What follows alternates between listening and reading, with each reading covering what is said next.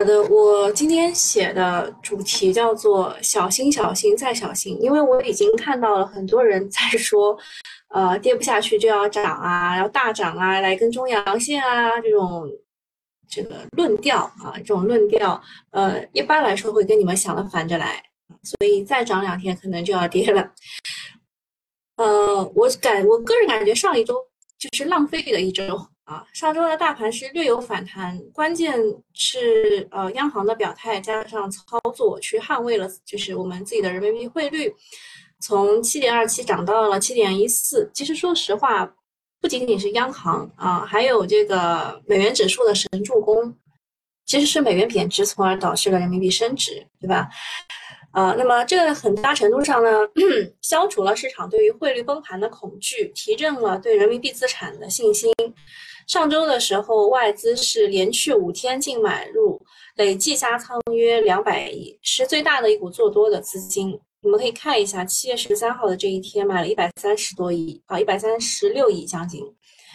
呃，但是也仅此而已。在震荡行情当中，内资并没有产生共情啊，就是甚至呢，有些机构还趁机砸盘出货。所以大家看到的是老外买的起劲，行情却不温不火，成交额也一直徘徊在八千到九千亿之间。这么搞啊，恐怕是没有出路的。汇率也不可能一直反弹，外资也不可能会一直买。再说 A 股几十万亿的体量，自自己站不起来，难道还要靠杨大人那点钱给架起来吗？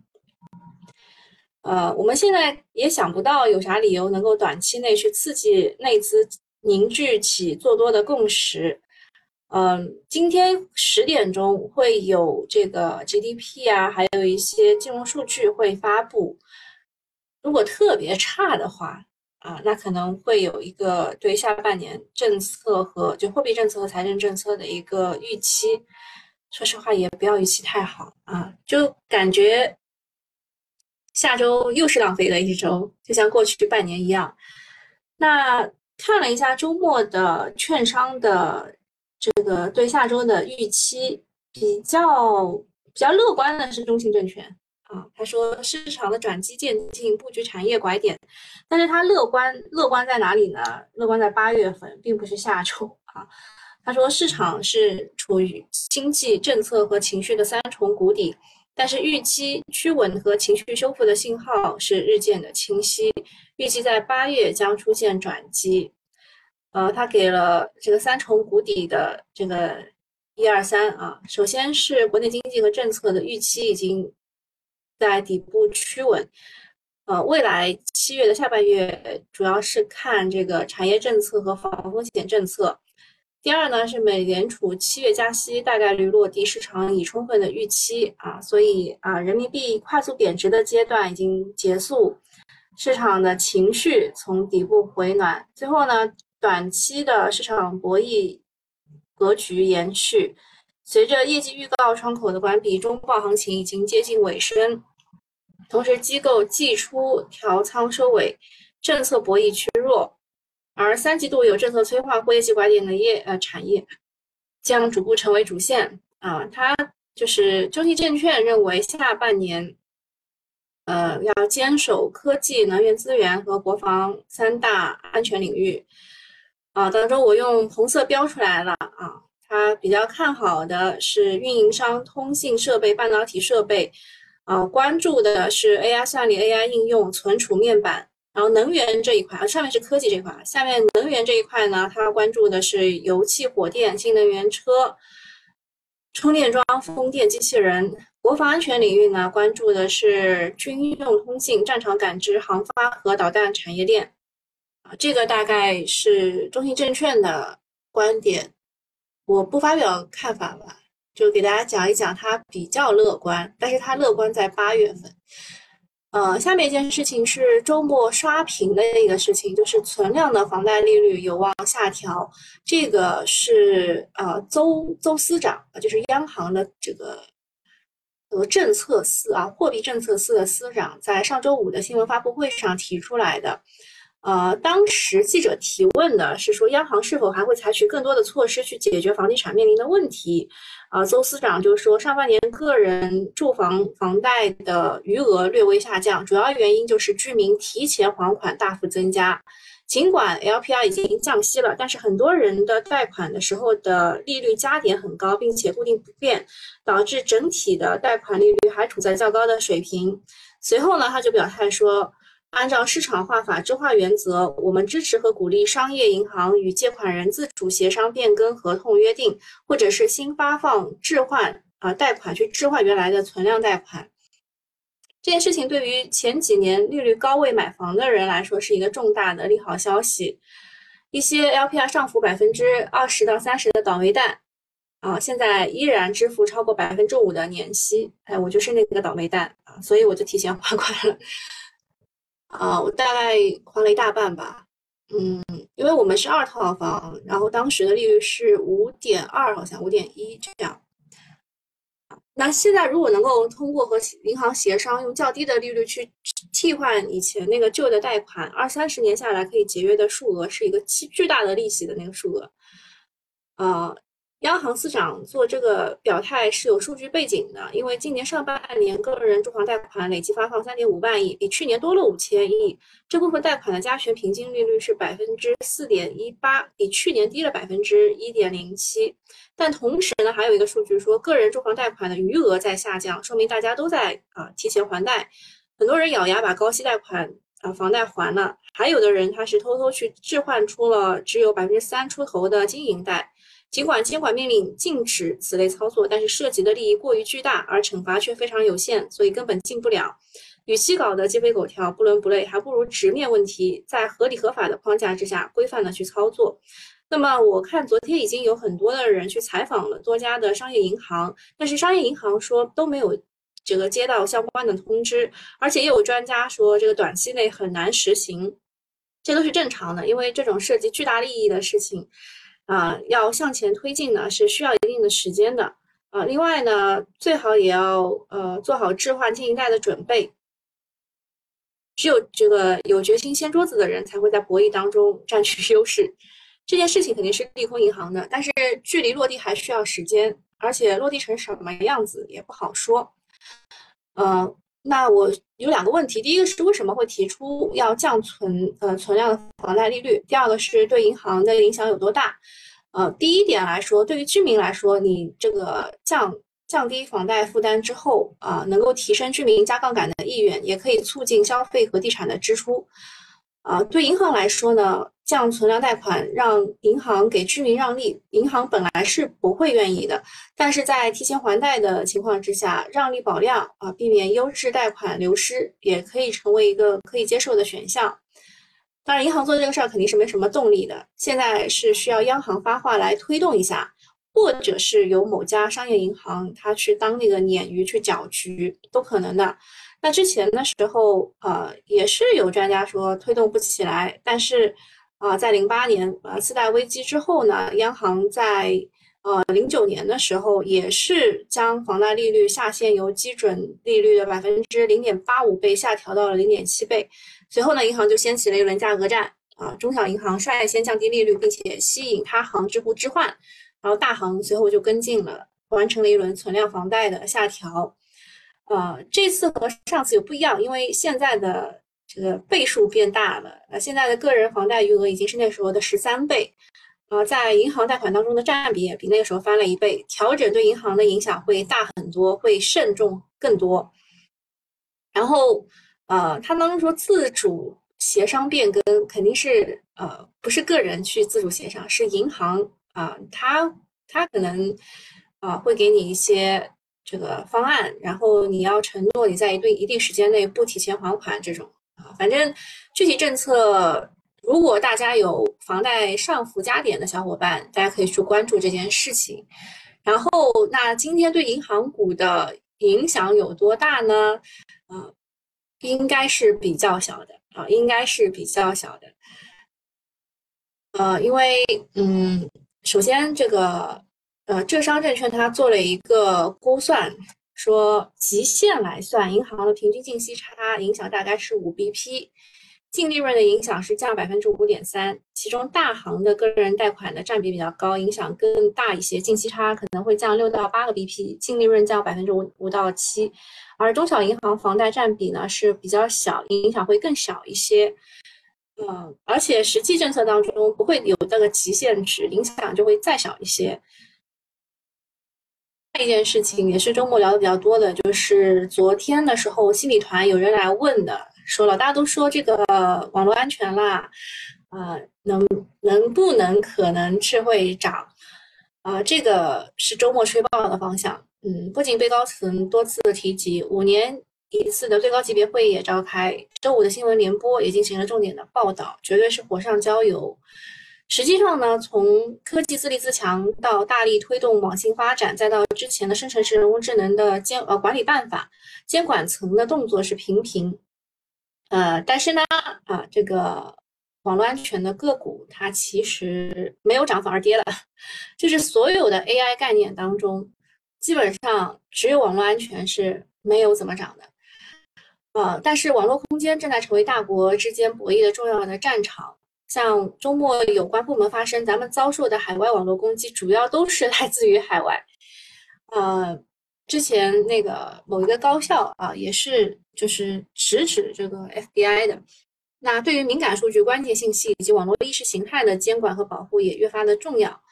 比如说大模型的不断推出，包括之前 AI 换脸的电信诈骗等等，我们怎么样去监管啊？呃，我说实话，A 股的聪明资金已经。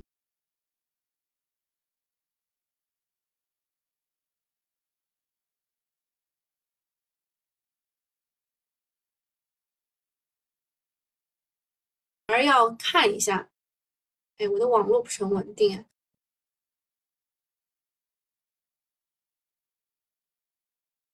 等一下，我换个呃网又好了。嗯，所以所以本周一的时候呢，网络安全主要还是看之前二十厘米上场的个股，他们有没有高开，或者是开在十个点左右。那这个时候你才能去谨慎谨慎的去看。否则，网络安全，我说实话啊，不是不是特别适合所有人。好，下一件事情，呃，说实话后面没有讲。说实话就是不是特别适合所有人，可能会是毕业照，所以就是随机应变嘛。你要看那个二十厘米的那两只个股和十厘米的那两只个股，他们有没有超预期，或者是就符合预期吧？它至少。二十厘米的，它要开在十个点，啊，十厘米以上涨的，它要开在五个点。如果它没有的话，就证明啊，这个这个概念可能又要又要熄火。好，下一件事情是国常会啊，审议通过关于积极稳步推进特大城市啊，特是超大特大城市平级两用公共基础设施建设的指导意见。会议还强调，要加强高峰时段重点地区电力保供。加强保供形势预判，全力抓好能源增产增供啊！这件事情呢，首先要解释一下什么叫做平急两用，就是平时和呃这个急用啊，这个两个都要做的。比如说啊，这个公园里面的这个，嗯，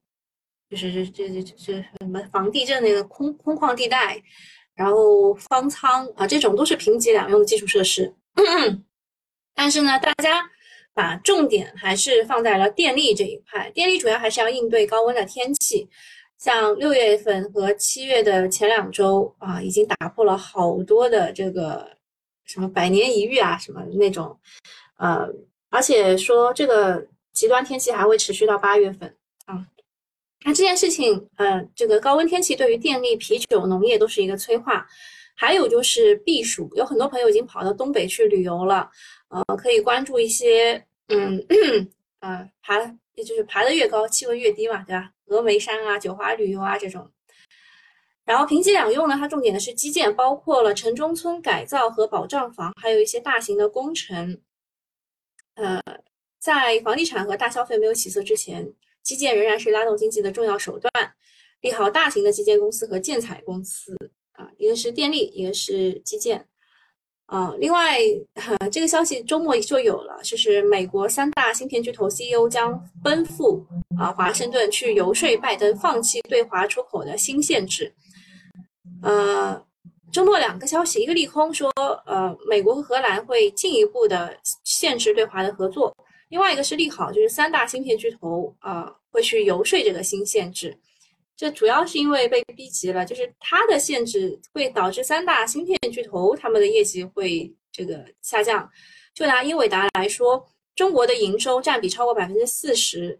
然后英特尔在中国占约百分之二十七，高通占比是超过百分之五十。随着拜登政府不断收紧制裁，只会逼迫这些美国企业放弃中国这块大蛋糕，最终导致失去产业竞争优势。整体来说呢，中美经济合作已经深度融合，强行脱钩只会两败俱伤。呃，国内其实也是有反制手段的，比如说呃制裁美光，比如说限制上游原材料的出口。现在中美都在跟时间赛跑，就看谁扛得过谁了。啊，拜振华可能也不会答应这个事情啊，就是这个放弃放弃这个新限制这个事情。但是结果没有出来之前是利好被限制的票的啊，就是进入实体实体名单的票。至于国产替代，理论上是偏利空的啊，就看他怎么炒。下一个事情是，呃，网信办要严厉处置股市小作文啊。今年的股市小作文实在是太多了，把市场搞得一惊一乍的，像个神经病一样的。嗯，周末的时候也跟大家说过了。呃，虽然炒作很爽，但是小作文正尾之后会快速的杀跌啊。比如说周五的时候呢，联通有个涨停，对吧？张盟主买了八个亿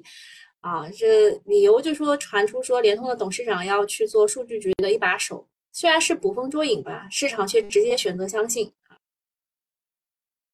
看看是不是一日游了？这是啊，就是克里会。到达北京啊，很多人来说，他是不是就是来交换这个气候问题的？呃，不是啊，就是特里他的身份还是啊比较重要的啊，他可以看作是一个代言人，并不仅仅是气候问题。然后大家的解读就往气候那边去看了，说美国在二零三零年之前啊，碳排放要减少百分之五十三啊，中国计划在二零二三年碳碳达峰，二零二二零二六年碳中和。然后说中国的这个新能源车和光伏都很有优势，啊巴拉巴拉，嗯，其实其实特里来不一定是讲这个气候的啊。好，下一件事情，啊，市场热点，国家统计局说六月份各县的城市新商品房的销售环比持平或略降，二手住宅环比下降，就是房地产还是不是很好。然后这个跟六月份的社融数据其实是有背的，嗯，可能就是。假数据啊，他们把五月份的数据放到六月来了。下一件事情就是今天上午将举行二零二三年上半年国民经济运行情况新闻发布会，就是上半年的 GDP 要出来了啊，也会发布第二季度的 GDP。那二季度的 GDP 我跟大家讲一下，嗯，预期上半年预期的时候觉得二季度可以达到八点几、八点三，但是现在呢，大家对它的预期会降低，会在百分之六左右。如果它低于六的话，就比较差，它比较差的话呢，它会有下一轮，就是说可能会有政策刺激这种啊，就这种事情。呃，它还会呃，今天十点钟还会发这个规模以上工业增加值、城市固定资产投资、社会消呃是这个社会消费、零售等重磅的数据。嗯，还有就是港交所，港交所可能会全天停止交易，因为啊，这个八号烈风或者暴风信号至少我会维持到早上十二点。啊，所以现在港股应该没有开盘吧，对吧？然后下一个事情是中国光大集团原董事长唐唐双宁涉嫌严重的违纪违法，接受呃审查调查。其实现在好多人都在被双规，而且在任上的时候就就被查了，这个比较少见吧？啊，这位老人呢，他是一个颇有名气的书法家加上画家，啊，之前说呃光大和投资方谈判的时候差三千万美元谈不拢。啊，结果唐双宁的一幅字啊，送给人家就就三千万，就给就人家说啊，我让让给你了，看起来像是商业互吹啊。嗯，下一件事情是多地的烟草局出台规定，说干部任职是有回避原则的，比如说夫妻关系、直系旁系三代以内都不得录用。呃，但网上说你不让我进烟草局的话，我就可以进其他局啊，还有很多的什么造币局什么很多局的。这件事情在网上一个热议，有一条最毒的评论说啊，这个职业像艾滋病一样，会通过血液、母婴和性传播。啊，下面讲一下公司的业绩。啊，业绩首先讲一下民航的公司啊，像这次我出去旅游坐的是春秋，他还给你，啊，他不提供餐食，然后减掉了，呃，是头等舱，然后，呃，还还会在飞机上给你推销东西。那就这样的情况之下，就平民旅游的话，呃，它上半年利润是六点五到八点五亿。然后吉祥航空啊，因为它提供餐食，空姐稍微漂亮一点。然后也不给你推销东西，所以它上半年的利润是五千五百万到八千万啊。这两家都是做廉价航空市场的，它都开始挣钱了。但是像南方航空啊，上半年亏损了二十五到三十三亿，中国国航亏损了三十二到三十九亿，东航上半年亏损了五十五到六十九亿啊，都是在血亏啊。呃，现在还有个新闻就是东航先呃就接受了第二架的 C 九幺九的大飞机啊，第二架应该是飞上海。和天府，那么这些呃国营民航股呢，长线看是毫无投资价值。他们可能对客户和员工啊都还行，对国家、政府、社会也是有责任感的，但是唯独没有把股东当人啊。上市多多少年也没有少圈钱啊，股价是一对一直很垃圾。下一件事情是比亚迪的，比亚迪的业绩，业内是有两种说法的，一种是认为，呃，它看似炸裂，其实也没有超预期很多，啊，因为他们说宁德时代卖电池大概是赚六千块，比亚迪卖一辆车大概也赚六千块，反推出说比亚迪，呃，可能都是跟宁德时代一样在挣锂电池的钱，没有造车的那部分的价值。啊，但是呢，还有另外一种声音啊，说这个业绩是超预期的，特别是它的单车盈利是超出市场预期的，嗯，然后说这个随着这个规模效应和电是成本是居下行，还有高端车，这个就是就两种声音吧。啊，关关于关于比亚迪的业绩有两种声音。啊，一个是好的，说业绩没有超预期；还有一个说业绩肯定是超预期的。然后下一个事情是关于牧原股份的，上半年亏损二十五到三十二亿。啊，另外一家新希望，它上半年亏损了二十八到三十亿。养猪板块这块二季度末迎来价格拐点，这个是乐观预期，慢的话要三季度了。猪肉的价格不反弹，CPI 也上不去啊，这没有办法。然后北方华创这个业绩是超预期的啊，这个是超预期的，是芯片板块的蓝筹股，机构的配置仓位也是不低的啊。周末也是讨论比较多的个股。然后呃，再讲一些关于光伏的个股，像中环 TCL 中环，它的业绩也是超预期的，嗯。但是它的问题就是硅片的环节并不是整个产业链上中景气度最好的，所以不能死拿这种股。然后爱旭，呃，爱旭的话，它的呃二二季度的环比其实不是很高，它没有像君达股份那么亮眼啊。但是君达股份业绩落地之后，还是继续向下调整，侧面说明了前段时间资金已经提前把电池新技术预期打满了。就是预谁又预判了谁的预判，哦，这个其实不太适合在这个这这个这里面讲啊，就是那个在线用户啊，嗯，这个喜喜马拉雅在线用户，你们要去买一个呃西米团啊，西米团呃，我们呃买好以后找一下才哥，C 啊 C A I。C A I G E 啊，彩哥的中文的大写啊，都大写九四三二啊，你们去找一下彩哥进群，然后我们每天就可以听到了。呃，我基本上是每天都讲的啊。然后金科能源这一块的话，其实业绩也是比较好，而且它上半年出货量是全球第一。相比之前前几天的金奥科技的话，它的业绩确实是超预期的，而且且金科能源在 TOPCon 上技术上是有一定的领先的。接下来，如果组件环节反弹的话，它的反弹力度应该会领先于大部分的组件厂。然后再讲一下青山，金山清基啊，这个也是 TOPCon HJT，就是下一代技术的一家公司，业绩是超预期的。欧金科技业绩也是超预期的。嗯，下面公司大事儿，像丰源股份要定增募资，一联网络要增持，比亚迪业绩不错。国海证券、北方华创、TCL 中环、金科能源这些业绩都是不错的。嗯，日月股份也是啊，日月股份我们以前有讲过啊，它就是一种温温吞吞的那种呃这个风电个股。然后比较重要的是阿斯特啊，它它要去在呼和浩特市建光伏新能源的产业链项目，一期就要投一百八十亿元，这算是一件大事儿。啊，这个心理呃，那个喜马拉雅客户，我们啊就只能到这里了啊，拜拜。啊，下面我快速的跟大家讲一下呃市场的热点，面板这一块的话，确实是有拐点，然后大家比较比较看好的就是彩虹股份啊，因为里面有游资玩，其他那几家都涨得会非常的慢，而且很容易被套啊，所以你如果要玩面板的话，就彩虹股份。网络安全的话，呃，浩瀚深度是二十厘米涨停的，对吧？还有呃，人民网也是三连板的，嗯，还有国华网安，哎，这只股已经是好像六板了吧，对吧？这个这个是今天一定要去关注的，好，找一下啊，啊，国华网安，哦，三板啊，三板，网络安全的个股。这个目前来看的话，还在集合竞价前前段前期啊，前期目前来看还行啊，还行。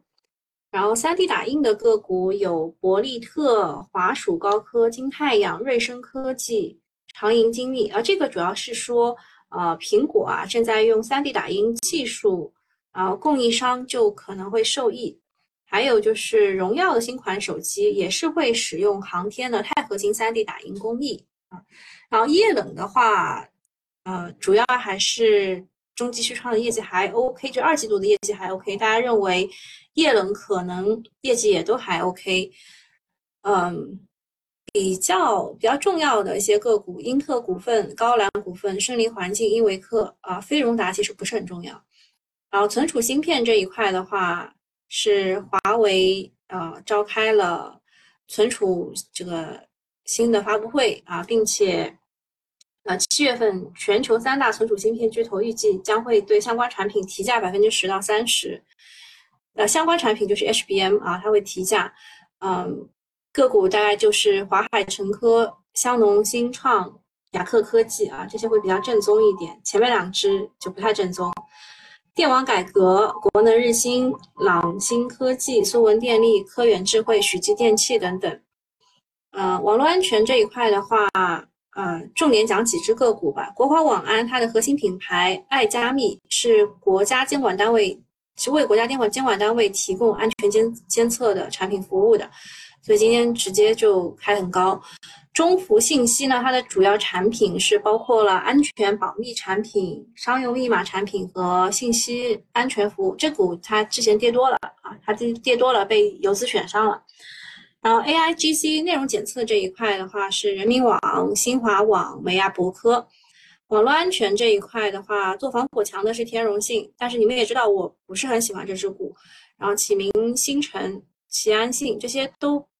啊都很容易套人啊。然后深幸福、绿盟科技、迪普科技、暗恒信息、亚信安全、安博通，啊，密码这一块是电科网安和三位信安，啊，就网络安全的个股。下面讲一下网络可视化，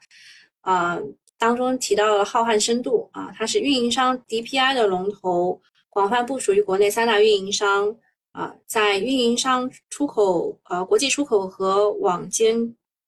互联网互通当中市占率是第一，中兴赛克它的实控人是深圳国资委，政府的业务占营收的百分之五十八，可以作为政府可视化的龙头。恒维科技啊，在运营商聚会分流应用上处于核心的厂商的地位。然后特斯拉就给小朋友玩的电动皮卡啊，要要二十八万。啊，下不不是不是给小朋友玩的啊，是那个 Cybertruck 啊，这个是二十八万，小朋友那个只要一万一万一千一一万二吧。然后这个 Cybertruck 的个股是东山精密、拓普集团、艾科迪、旭升集团、新泉股份。另外，气候变化这个应该是在八月份会涨，呃，就是比如说啊，前面一阵子涨的福建金森、岳阳磷脂，这都是这个碳交易啊，CCER 这一块。这边推的是东珠生态和雪迪龙。另外，呃，全球的首款户外彩色纸呃广告牌启用，啊，这个这个是国外用那个 E 令呃 E Ink 啊，元泰科技。嗯，这边小作文推的是清越科技和合力泰。啊，还有一件事情是陶氏化学啊，它有家化工厂爆炸了啊，那么当中会受到影响的就是草甘膦。草甘膦的话，呃，我们公司我们 A 股公司，比如新发集团、江山股份、新安股份、广信股份、阳农化工、合邦生物啊，就这一些。好，那今天就到这里了啊，我准备准备得去上班了啊。拜拜。